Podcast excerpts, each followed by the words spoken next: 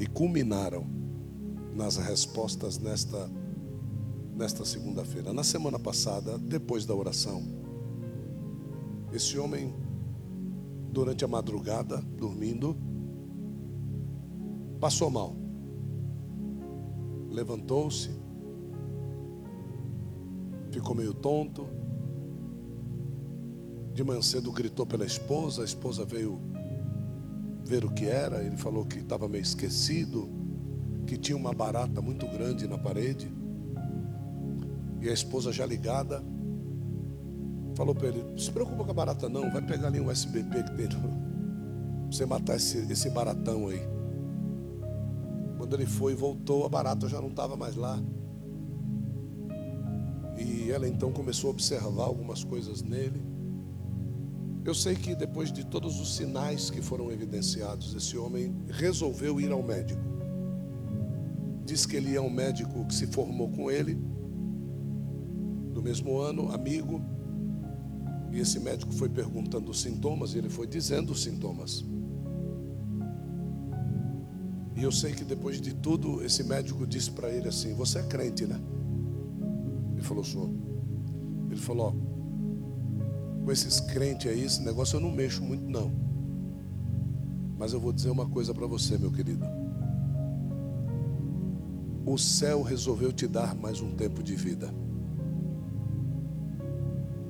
Você deveria estar ou numa UTI, ou nós deveríamos estar no seu velório já porque você teve um AVC.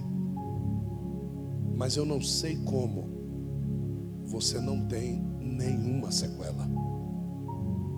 Então me faça essa bateria de exames, que é para mim te dar a certeza daquilo que eu estou dizendo. O céu te deu mais um tempo de vida. Então existem coisas que Deus faz por nós que não tem preço uma esposa vir pedir uma intercessão por um marido, se essa mulher não vem ao culto nessa segunda-feira à tarde, ela estaria viúva hoje. Foi uma intercessão que moveu o céu a favor daquele homem. Não sei se você consegue entender o valor de você estar aqui, o valor de outras pessoas estarem aqui histórias podem estar mudando porque você está aqui. Não é? Eu estava sentado na segunda-feira passada ao lado de um pastor no altar. E ele disse: Estou preocupado com a minha filha, apóstolo. Eu falei, mas o que que foi? Tinha alguns minutos para mim pegar o microfone e pregar.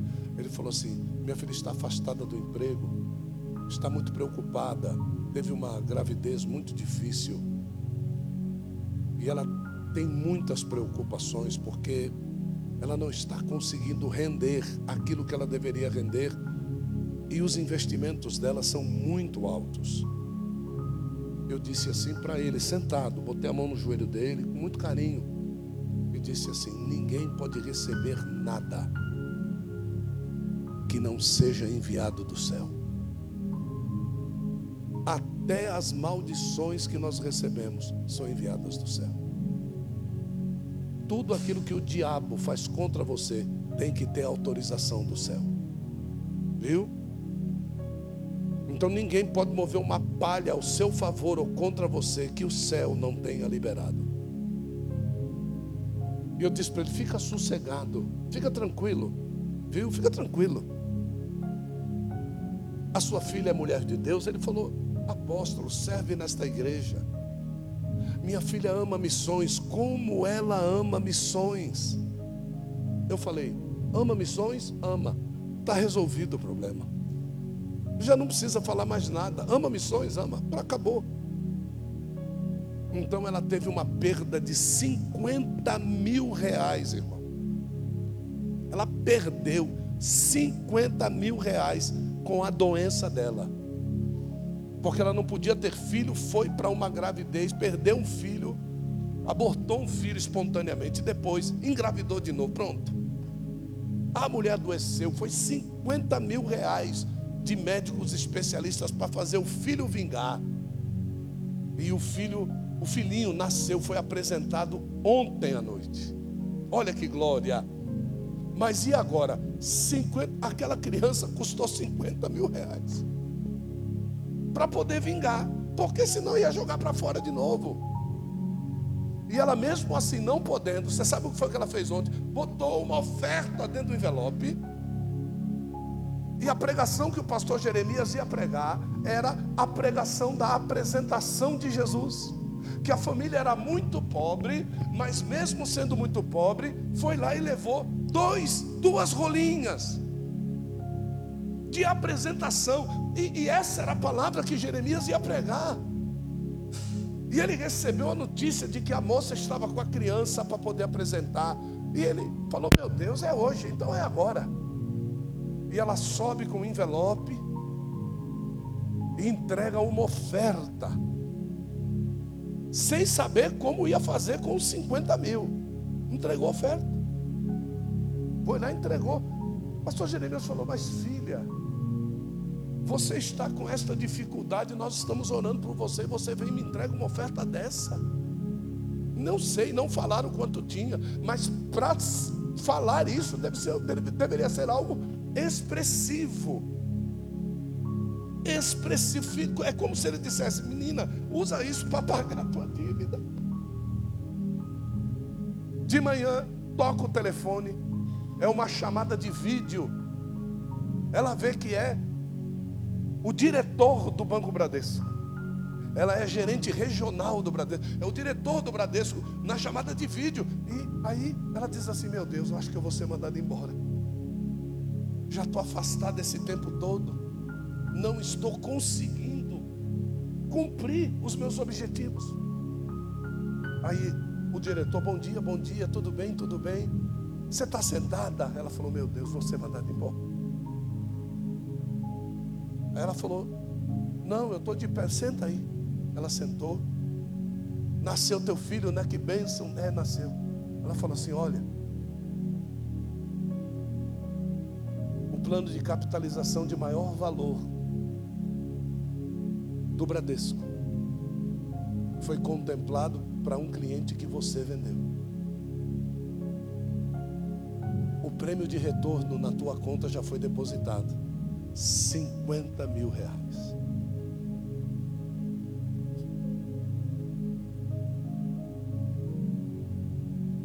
O que, que você quer mais?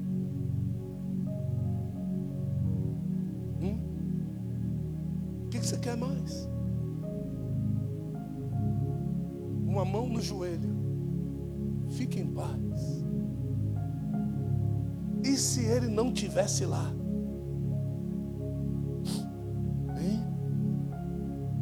Então são, são coisas que trazem para nós essa necessidade de nós não somente termos, mas principalmente de nós sermos. Porque hoje muita gente vem para a igreja para buscar o ter, mas ninguém quer ser. Né? Ser para poder ter ser o que Deus quer para ter o que Deus tem. Abra sua Bíblia em 1 Reis.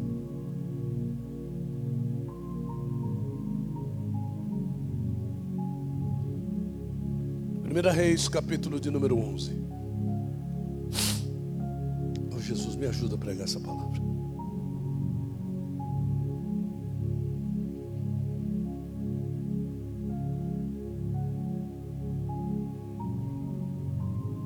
Acharam?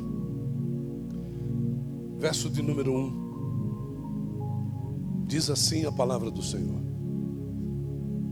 E o rei Salomão se afeiçoou a muitas mulheres estrangeiras, além da filha do Faraó, mulheres moabitas, mulheres amonitas, mulheres edomitas, mulheres sidônias, mulheres etéias. E dentre as nações a respeito das quais o Senhor Jeová dissera aos filhos de Israel: Não vos chegarei a elas, nem elas se achegarão a vós, pois vos perverterão o coração para seguirdes os seus deuses. Mas a estas Salomão se apegou pelos laços da paixão e teve setecentas mulheres, princesas e trezentas concubinas, e suas mulheres lhe perverteram o coração. Pois aconteceu que quando Salomão já estava adiantado em idade, suas mulheres fizeram com que o seu coração se desviasse para seguir a outros deuses. E o seu coração não era íntegro para com o Senhor Jeová, como fora o coração de Davi, o seu pai. Salomão seguiu a Astarote, deusa dos Sidônios, seguiu a Milcom, ídolo abominável dos Amonitas Salomão fez o que era mal aos olhos do Senhor e não perseverou em seguir os caminhos do Senhor Jeová, como fizera Davi seu pai. E nesses dias Salomão construiu um altar para Quemos, o ídolo abominável de Moabe, na montanha diante de Jerusalém. E outro altar ele construiu para Moloque, o ídolo abominável dos filhos de Amon de modo que assim fez em favor de todas as mulheres estrangeiras que queimavam incenso e ofereciam sacrifícios aos seus deuses. E o Senhor Deus se irou contra Salomão, porque o seu coração se afastou do Senhor Jeová, o Deus de Israel, que lhe aparecera duas vezes chamando-lhe a atenção, admoestando-o acerca disso, para que não fosse após outros deuses. Mas Salomão não guardou as palavras que o Senhor Jeová lhe ordenara. Portanto, o Senhor Jeová falou a Salomão: Porquanto isto está em tua mente, e não tens guardado meu pacto e os meus estatutos que te ordenei, tirarei de ti o reino e darei ao teu servo. Contudo, nos dias teus eu não farei isso por amor de Davi, o teu pai, porém rasgarei da mão de teu filho, mas não arrebatarei o reino todo, darei dele uma tribo ao teu filho, por amor de Davi, meu servo, e por amor de Jerusalém, a quem escolhi. Amém?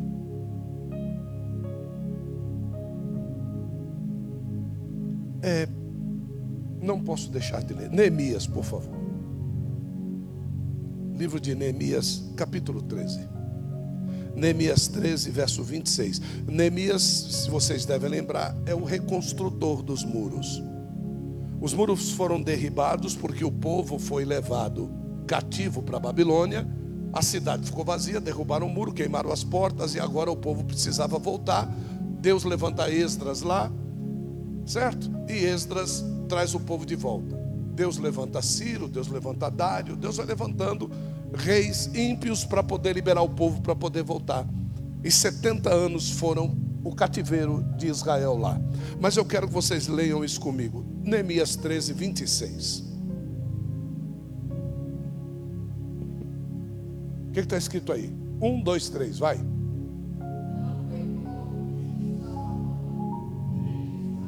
Ou seja, lá no tempo de Salomão, no tempo dele, tempo dia lá, certo? Estão se passaram os anos, já passaram 70 anos de cativeiro, e olha só o que é que Neemias está perguntando para o povo. Vocês não sabem por que vocês estão aqui? Olha só o que, que a minha atitude pode fazer com a minha família. Vocês não sabem por que vocês estão aqui? Vocês estão fazendo as mesmas coisas que Salomão fez e que fez Deus trazer vocês para cá. Olha lá, não pecou nisso Salomão, rei de Israel. Olha só o que, que ele está dizendo. Entre muitas nações não havia rei semelhante a ele. Olha quem era Salomão. Ele era amado de quem? Ele era amado de Deus. E Deus o constituiu rei sobre todo Israel. Contudo, mesmo a ele, as mulheres estrangeiras o fizeram. E o que que o povo tinha feito lá em Babilônia? Tinha se unido com as mulheres estrangeiras lá. E eles estavam voltando casados com elas. E Deus havia dito um dia: vocês não devem se unir com mulheres estrangeiras. E o povo achou que porque eles tinham ido para lá, eles tinham direito de fazer o que eles queriam. Nós somos servos de Deus e aonde nós formos, nós somos servos de Deus. As ordens que Deus nos dá na igreja servem para fora da igreja também. Servem nos finais de semana, servem nas festas, servem nos casamentos, servem nos jogos de futebol, serve quando você está assistindo TV, quando você está usando o seu celular, todas as horas. As ordens de Deus são imperativas. Deu para vocês entenderem o que está escrito aí? Diga amém. Ótimo, vamos voltar lá então. Para 1 Reis 10, 11. Um dia Davi peca diante de Deus. Tive oportunidade de falar sobre isso rapidamente ontem, lá, na Vila Maria. Aquela moça que Davi se afeiçoa por ela, chamada Batseba, ela não saiu naquela janela para incitar a Davi. A Bíblia Sagrada descreve, descreve claramente que foi Davi que a viu. Ela não viu Davi. Olha que coisa. Então quer dizer que na maioria das vezes, eu posso dizer isso claramente, quando o pecado nasce na minha mente, ele precisa de outra pessoa para ele poder acontecer.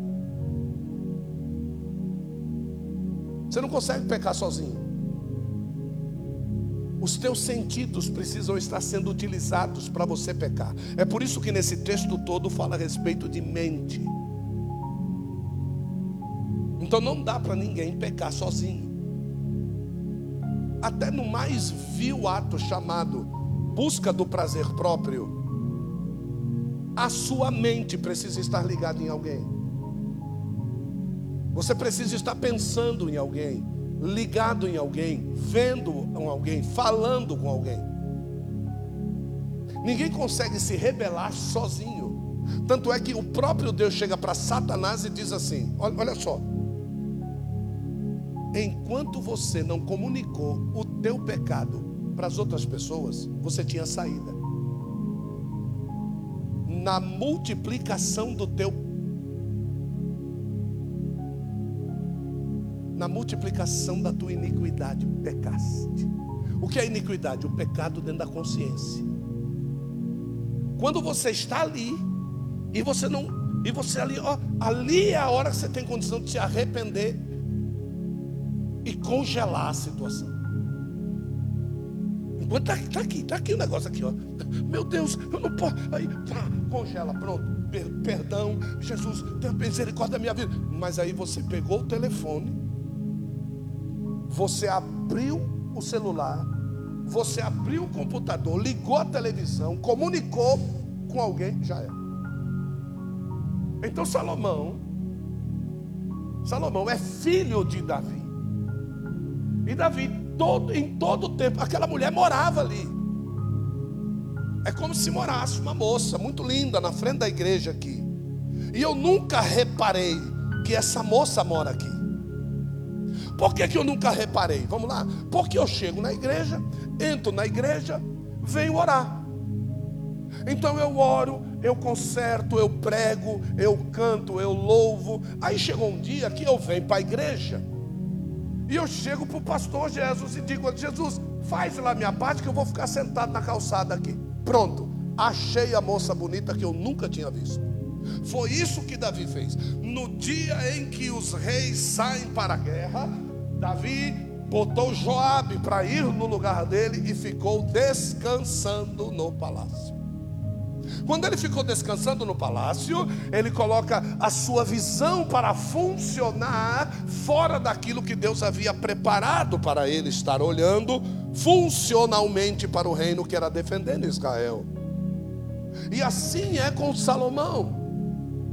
E assim foi com todos os reis depois de Salomão.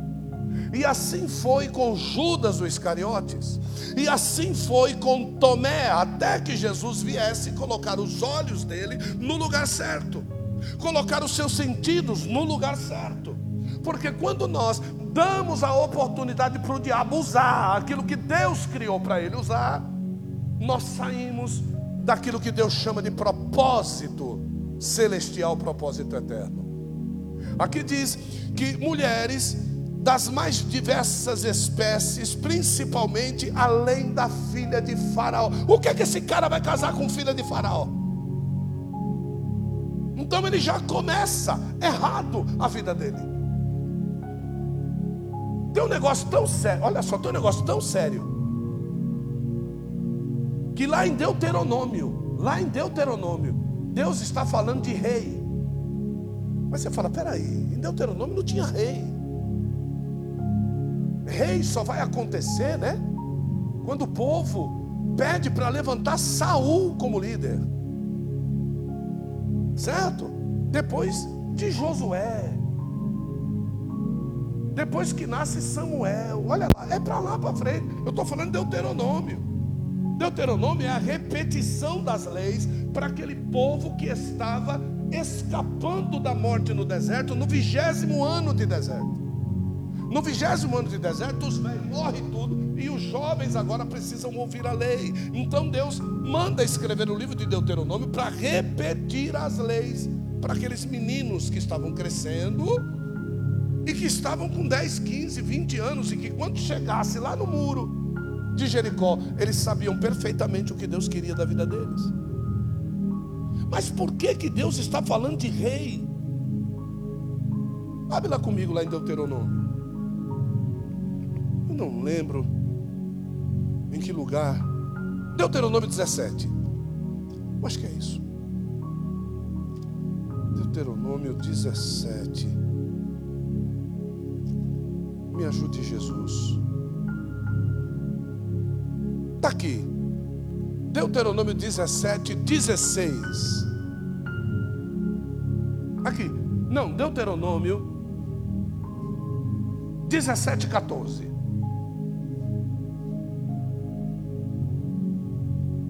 Ouça aqui, 17, 14.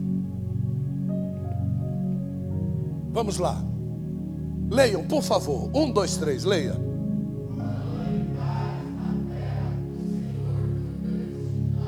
Presta atenção. Quando entrares, é futuro, sim ou não? Sim ou não? Mas ele está falando que o Senhor teu Deus te é presente. Então quer dizer que eles já estavam na terra, mas ainda não era deles. Por que será que Deus me põe em algo que Ele vai me dar, mas ainda não é meu? Porque eu ainda não atingi um coração para receber aquilo que Deus preparou. Então, às vezes, eu só não recebi porque o meu coração precisa mudar. Então, na terra que o Senhor teu Deus te dá, mas só que você ainda precisa entrar.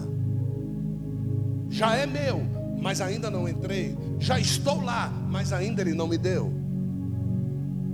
Certo? Então vai, continua. Que o Senhor teu Deus te dá, vai. Ou seja, Ele já me deu, mas eu ainda não possuo. Eu vou possuir. Certo? Vamos lá, continue. E nela habitando. Ah.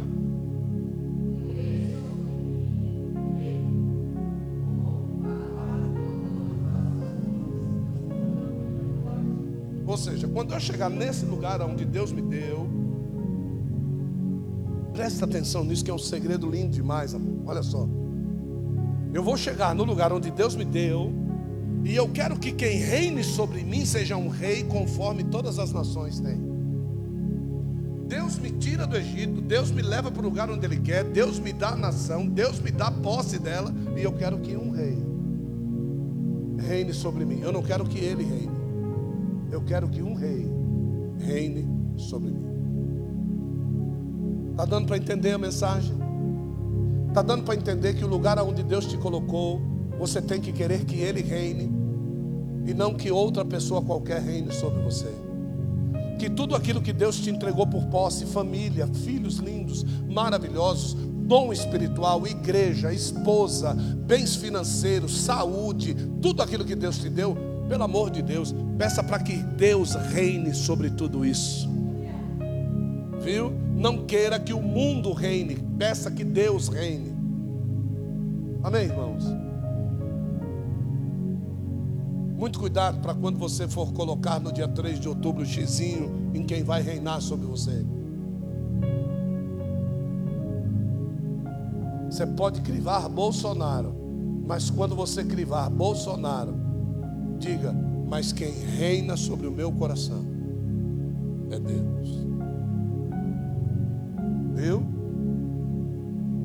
Cuidado para colocar os troféus no seu carro, cuidado para colocar as bandeiras no seu carro, porque o Brasil vai ficar aqui. Você não é do Brasil, você é do céu. Deus acima de tudo e Brasil acima de tudo. Não. Não tenha isso sobre a tua vida. É Deus acima de mim, Jesus Cristo acima de todos. Entenda isso. Vamos, continue, vai. 15.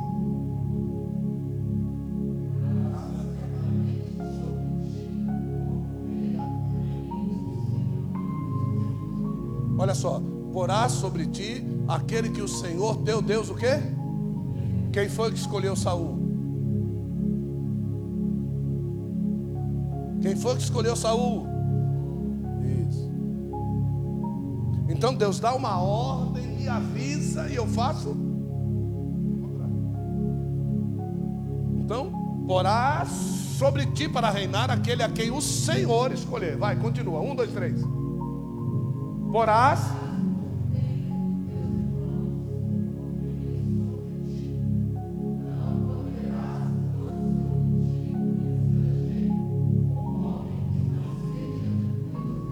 Tanto é que quando Abraão vai escolher uma esposa para o filho dele, ele vai escolher uma esposa entre quem? Entre os parentes, entre os irmãos dele. E Deus sabe muito bem isso. Então, o dia que você for se casar, você que é solteiro, vai se casar, escolha alguém entre seus irmãos, não escolha alguém de fora que sirva a outros deuses. Você vai arrumar para sua cabeça. Então ore muito quando você for escolher alguém para casar-se. Ore muito, sabe por quê? Porque depois é mais fácil a pessoa te tirar da presença de Deus do que você colocar a pessoa para dentro da igreja. É por isso que ele diz: escolha alguém que, que, que esteja com você, que seja seu irmão. Vai, continua. 17. Tão pouco. O que, que Salomão fez? Hã? O que, que alguns irmãozinhos querem fazer? Vamos lá, vai. Tão pouco multiplicará para si mulheres. Vai, continua. O que, que aconteceu com o coração de Salomão? Agora você vai me dizer que o homem mais sábio que existiu não sabia disso. Você vai me dizer que você está desavisado disso. Que cuidar de uma mulher já dá trabalho, cuidar de duas ou setecentas, vai, vai fazer o que você? Certo? Vai, continua. E, e, a, e, a, minha esposa diz que as mulheres, irmão, é o capeta. Imagina 700 capetas, irmão. Pelo amor de Deus, irmão. Sangue de Jesus tem poder. João já pensou 700 crises, irmão.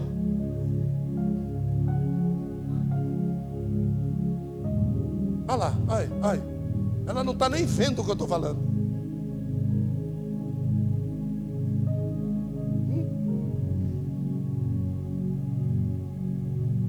700 Silvias.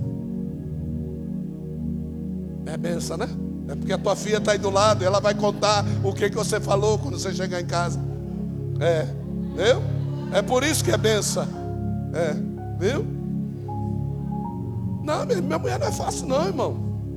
Liguei para ela hoje no carro.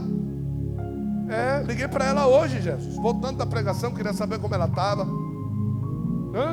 Acendeu lá o celular com ela. O que, que você quer? Quero nada, não. Quero nada, não. Ué. Não, não é nada não. Ligou para quê? Para nada. Está tudo certo, meu irmão. Deus abençoe. Pu, pu, pu, pu, pu, acabou. Vamos fazer o quê? Olha lá. Para que o seu coração não se desvie, olha só, e nem multiplicará para si o quê? A prata e o ouro, ou seja, eu não devo, por quê? Porque quanto mais mulher você tiver, mais o que você tem que ter? Prata e ouro. Ué, olha lá. Está vendo?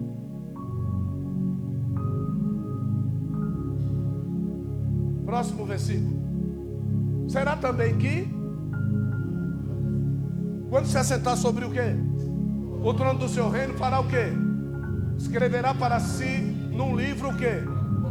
Uma cópia dessa lei. Do que? Do exemplar que está isso, do exemplar que está diante dos levitas e dos sacerdotes. O que está que querendo dizer? Que eu precisava pegar a cópia que está com os levitas e os sacerdotes. O que, que Deus está querendo dizer? Que desde aquela época existiriam cópias falsas da palavra dele.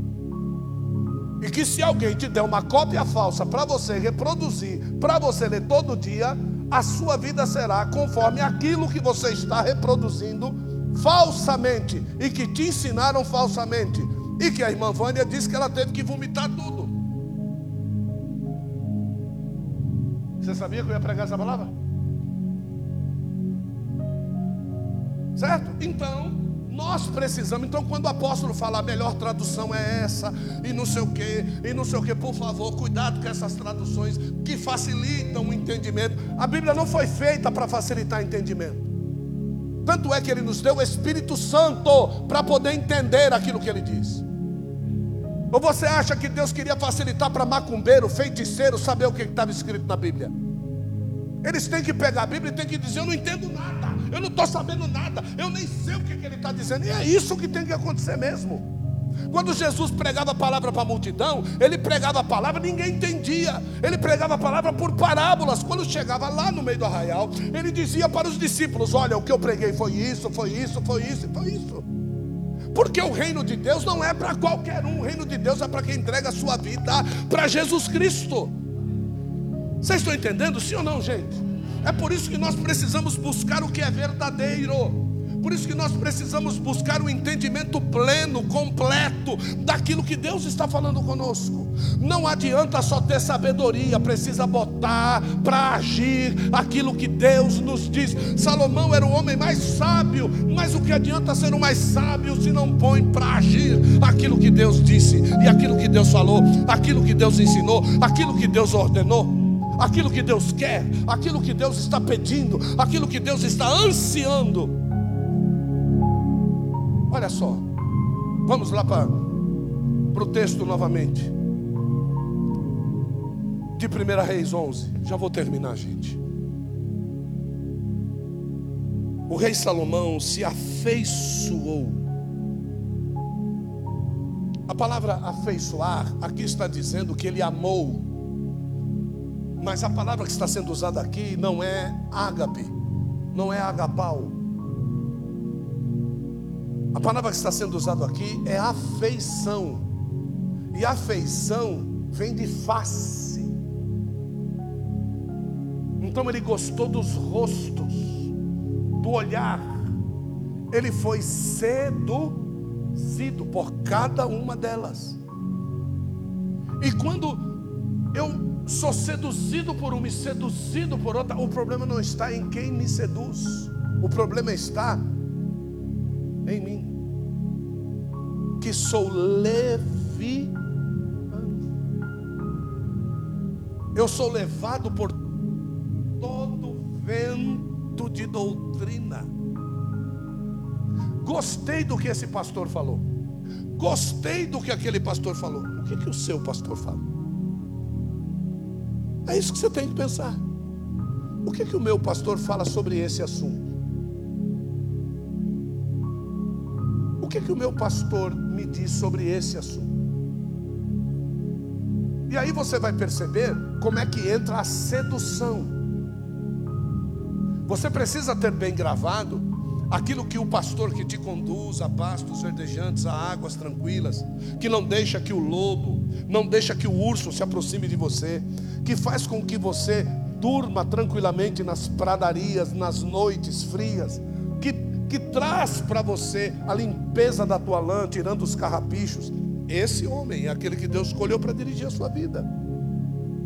A partir disso, você precisa se afeiçoar, não por aquilo que qualquer pessoa diz, mas você precisa se afeiçoar com aquilo que Deus está falando com você através deste canal de Deus na sua vida.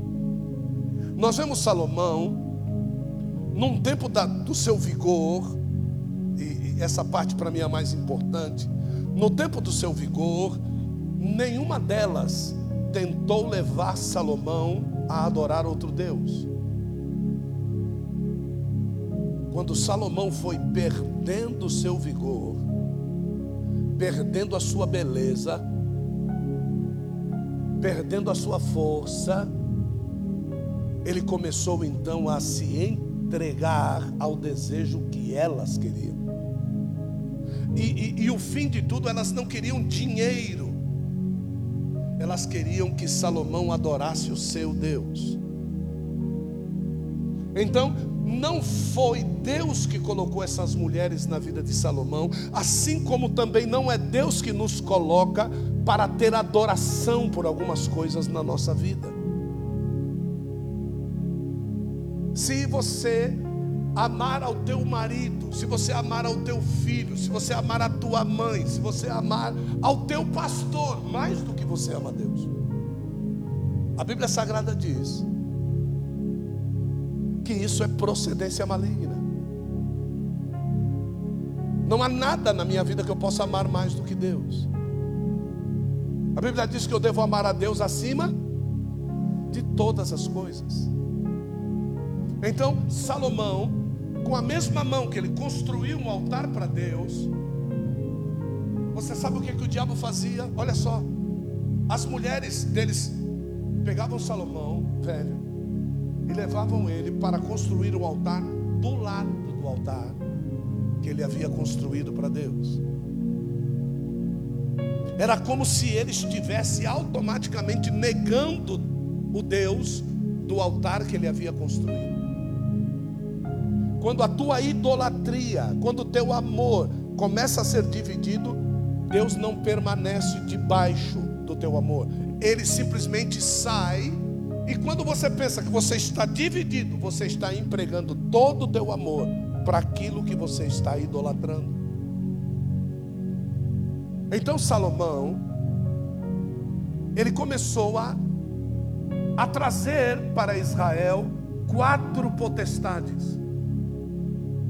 E as quatro potestades que Salomão trouxe, Astarote, Milcom, Quemos e Moloque, são as quatro potestades que o salmista repreende no Salmo 91. Agora, pasme, quem é que está repreendendo as quatro potestades do Salmo 91? Quem escreveu o Salmo 91? Davi. Davi era pai de quem? Então aquilo que Davi levantou como uma parede, dizendo para o diabo: Eu te localizei e você não tem mais como entrar sobre o povo de Israel. O que foi que o filho fez?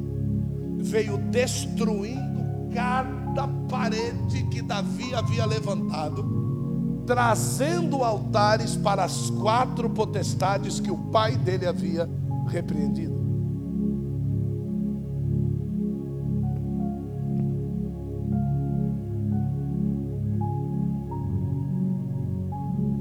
Salomão seguiu, olha, seguiu a Astarote. Salomão seguiu a Milcom. Salomão construiu para Quemos.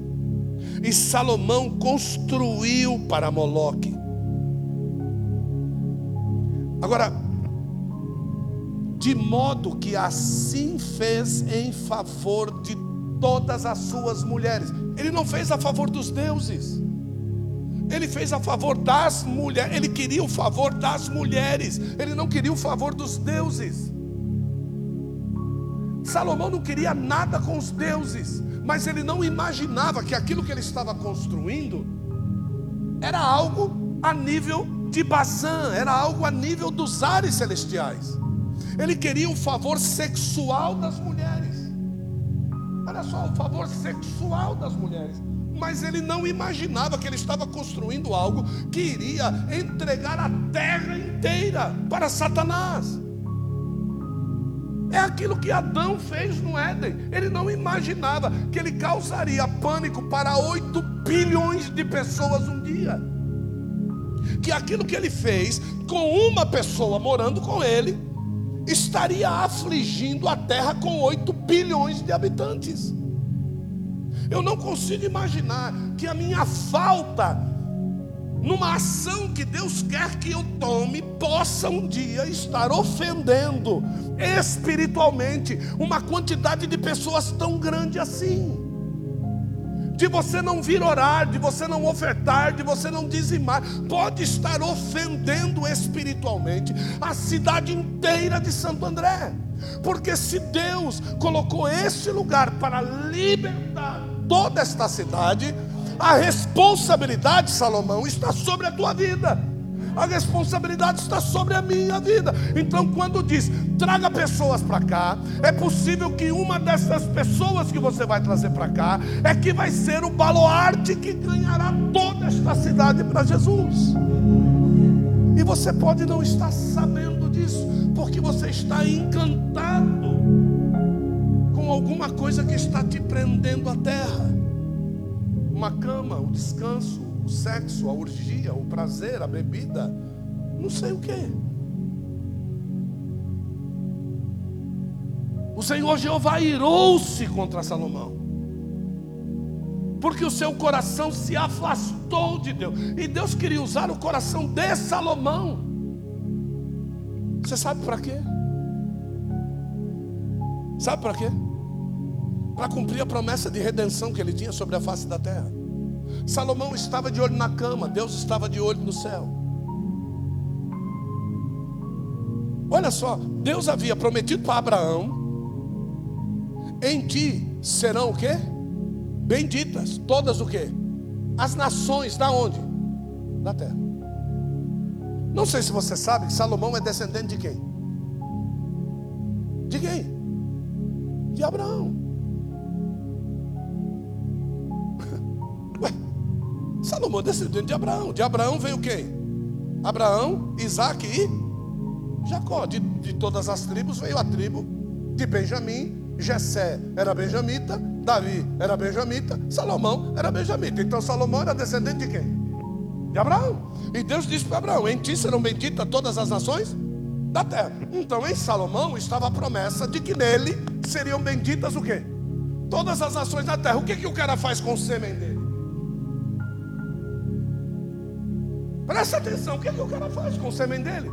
Pega 700 mulheres de todas as nações, injeta sêmen nelas, nasce endemoniado, cadareno para tudo quanto é lado. E aí como é que Deus fica?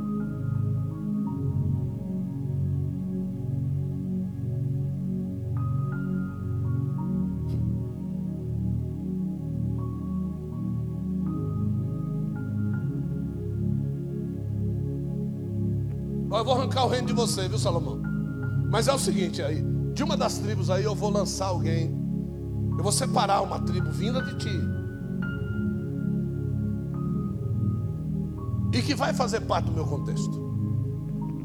Ele disse vai fazer parte, ele não disse vai cumprir. Ele disse vai fazer parte.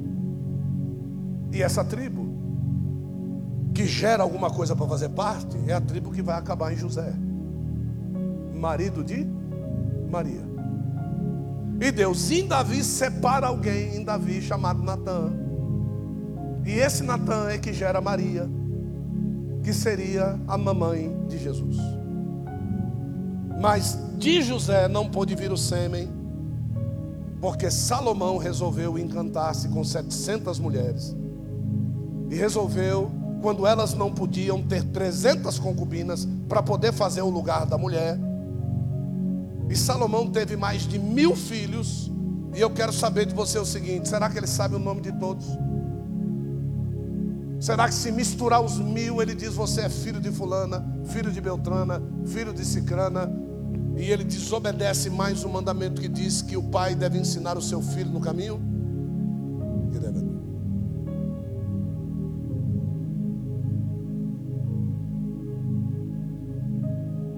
Termina a mensagem dizendo: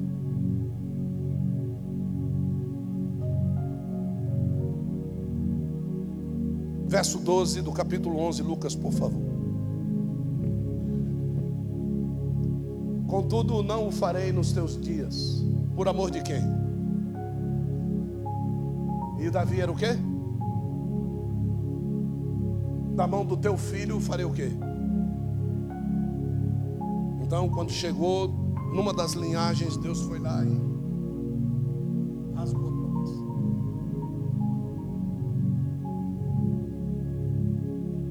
Você sabia que os teus filhos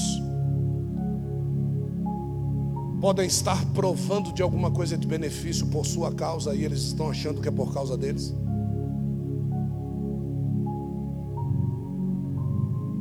Você sabia? Você sabia que aquilo que vai acontecer na sua vida agora e que você acha que é por causa da sua vida, que Deus te ama, não é por sua causa, é por causa do seu pai.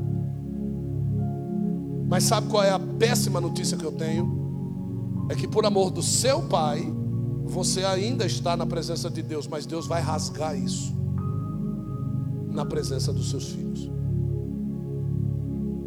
Então, se eu fosse você, eu buscaria o mesmo Deus que o seu pai serve.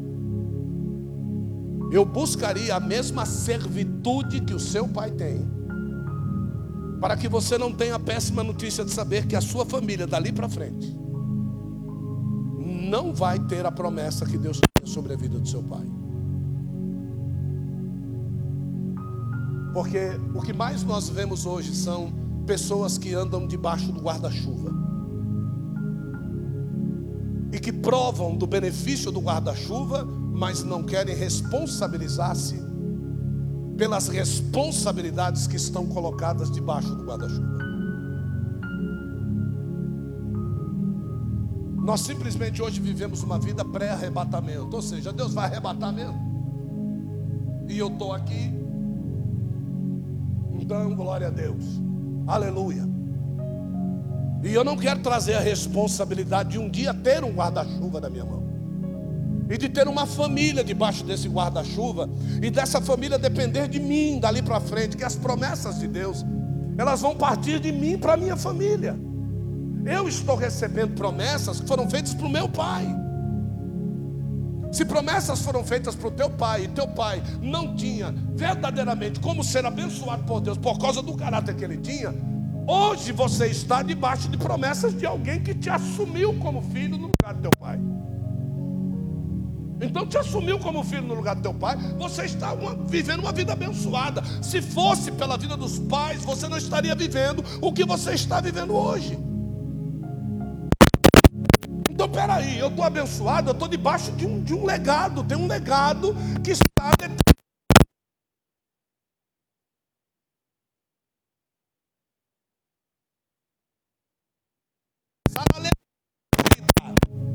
espiritual para determinar sobre a vida dos meus filhos aquilo que um dia eu recebi por herança. Olha só, você imagina o que estava determinado sobre a vida de Barrabás? Você imagina o que o pai de Barrabás determinou sobre a vida dele? Você consegue imaginar? Porque você vê Barrabás, um ladrão, estuprador, safado, sem vergonha, e queria ser crucificado. Mas isso foi o que Barrabás escolheu. Você sabe o que, que o pai de Barrabás determinou sobre a vida dele? Que ele fosse filho do Altíssimo. Bar Abá, filho do pai. É isso que o pai determinou sobre a vida dele. Só que Barrabás pega toda essa carga profética determinada no nome dele e se torna o que ele se tornou. Então os filhos de Barrabás herdaram sobre a vida deles aquilo que o pai deles determinou sobre a vida dele. Olha aí. Agora veja o que fizeram com Jesus. E Eosua Hamashiach. Jesus o Messias, o Salvador. Pegaram o Salvador e crucificaram numa cruz. Mas Deus não o deixou morrer daquela forma. Usa a vida de Pôncio Pilatos para escrever quem ele era. Yoda Rei Jeová. Ele era o filho de Deus. Por mais que vocês que tentem esconder, denegrir aquilo que você plantou com a sua existência, Deus nunca deixará que você passe para o lado errado, estando você certo. Nunca ele deixará. Então, por mais que dissessem, você não se diz filho de Deus, desce daí. Mas os judeus sabiam o que estava escrito, por isso que eles disseram: caia sobre nós o sangue desse homem. E mal sabia eles o que eles estavam pedindo. Agora, Salomão não. Salomão morreu farto de dias, mas a Bíblia não diz que ele morreu e foi enterrado com seus pais. Porque o ser enterrado para um judeu é coisa séria. Então nós precisamos começar a prevalecer sobre os nossos desejos e começar a cultivar uma vida pensando: eu não vou ter o meu pai sempre comigo, eu não vou ter a minha mãe sempre comigo. Quem é que vai puxar a minha orelha quando eles não estiverem comigo? Se eu não os respeito, eu vou respeitar quem? Se o meu pai, tendo a autoridade que ele tem, eu não respeito, depois dele, quem é que eu vou respeitar? Se eu não dou ouvidos ao profeta, a quem é que eu vou dar? Olha só, o que é que Abraão diz para o rico: Você teve os seus profetas e você não os ouviu. Os seus filhos têm os profetas deles, eles que os ouçam. Quando nós olhamos para esta característica da vida de Salomão e o desempenho de destruição e cativeiro que veio sobre Israel por causa deste comportamento, Deus não está querendo saber quantos vão sofrer. A Bíblia diz que Deus vela em cumprir a sua acabou. Não importa quantos vão morrer. A Bíblia não diz que existia cada corpo. Fazer uma conta besta, cada corpo tem quantos ossos? Pesquisa no Google aí. É, quantos ossos tem um corpo humano? Pesquisa aí, pesquisa aí. Pesquisa aí que eu vou trazer uma revelação para você agora que você vai ficar sem dormir um mês. Vai, Luana, você quer rápido. Quanto? 206. É, tem gente que tem menos, né?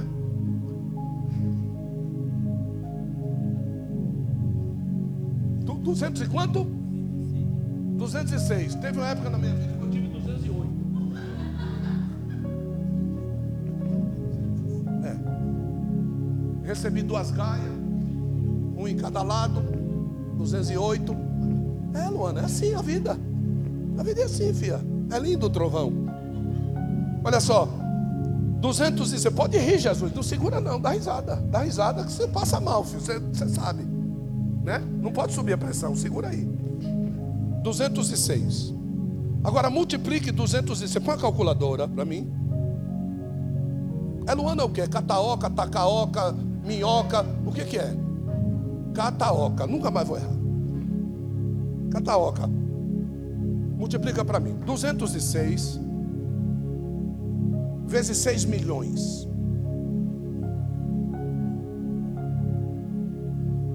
Quanto dá? 1,236 vezes 10 a nona.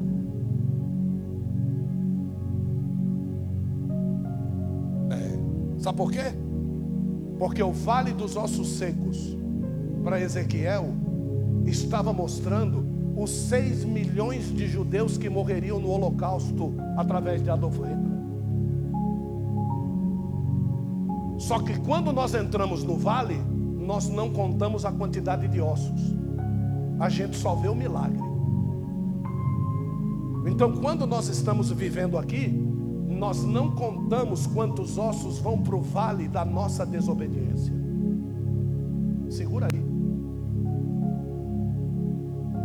Então você faz o que você quer sendo crente, mas você não sabe quantos ossos vão para o vale depois e ossos secos.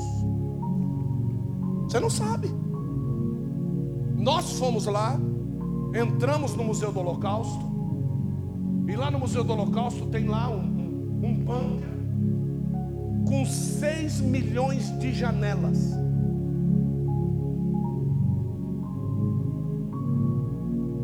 Cada uma daquelas janelas representa uma família.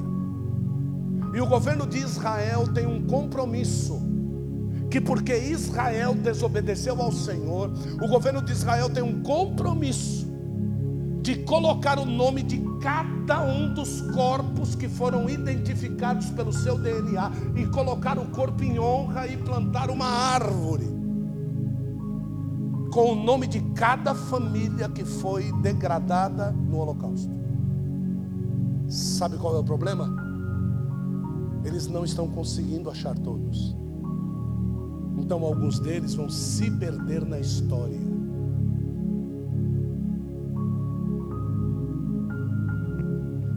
Tem gente que morreu na nossa família sem que nós pregássemos o evangelho para eles.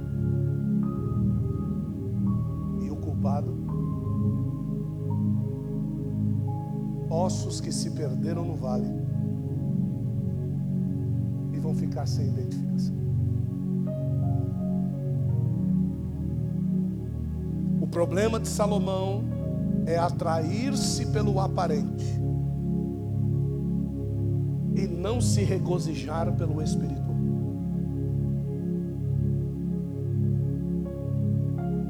Uma pessoa, uma, uma moça chegou ao pé do altar hoje e ela disse que o problema dela era um filho. Filho, filho, filho. E disseram para ela: fique no culto. Vai vir um pastor aqui, vai pregar a palavra. Quando terminou a palavra, ela queria levantar e a pessoa disse: Fique, ele vai orar por você. Quando nós fizemos o apelo, ela veio para frente. Quando ela veio para frente, eu disse: Estique suas duas mãos.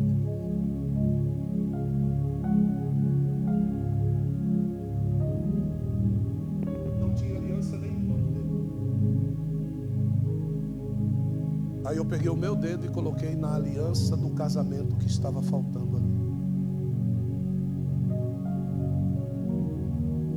Essa moça se acabou. Não era o filho. O problema não é o filho.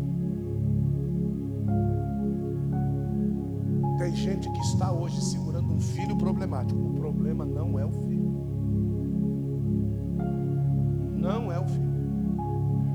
Você não arrumar essa situação, quando você crescer, o problema será o fim.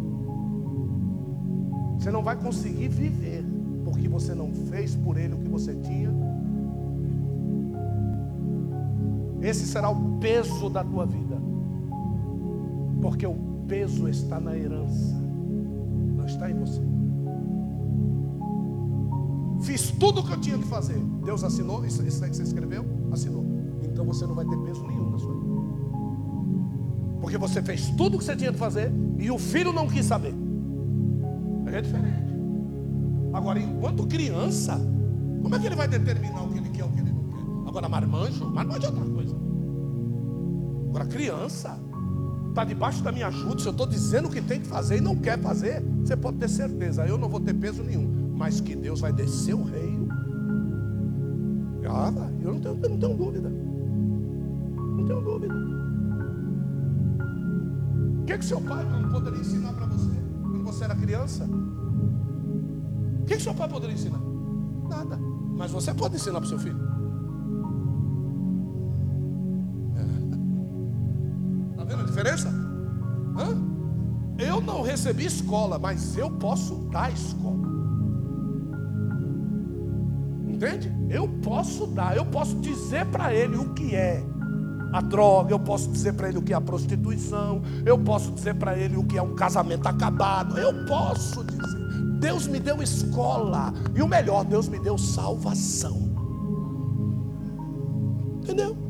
Então, por favor, por favor, coloque o teu sentimento no lugar certo. Salomão não soube fazer isso. Quem aqui ouviu falar de algum filho de Salomão? Quem aqui sabe o nome dos 700 filhos de Salomão? Cadê? Em nome de Jesus, me mostre a genealogia dos filhos de Salomão. Sabe o que, que Deus fez? Não quero que registre. Eu não tenho parte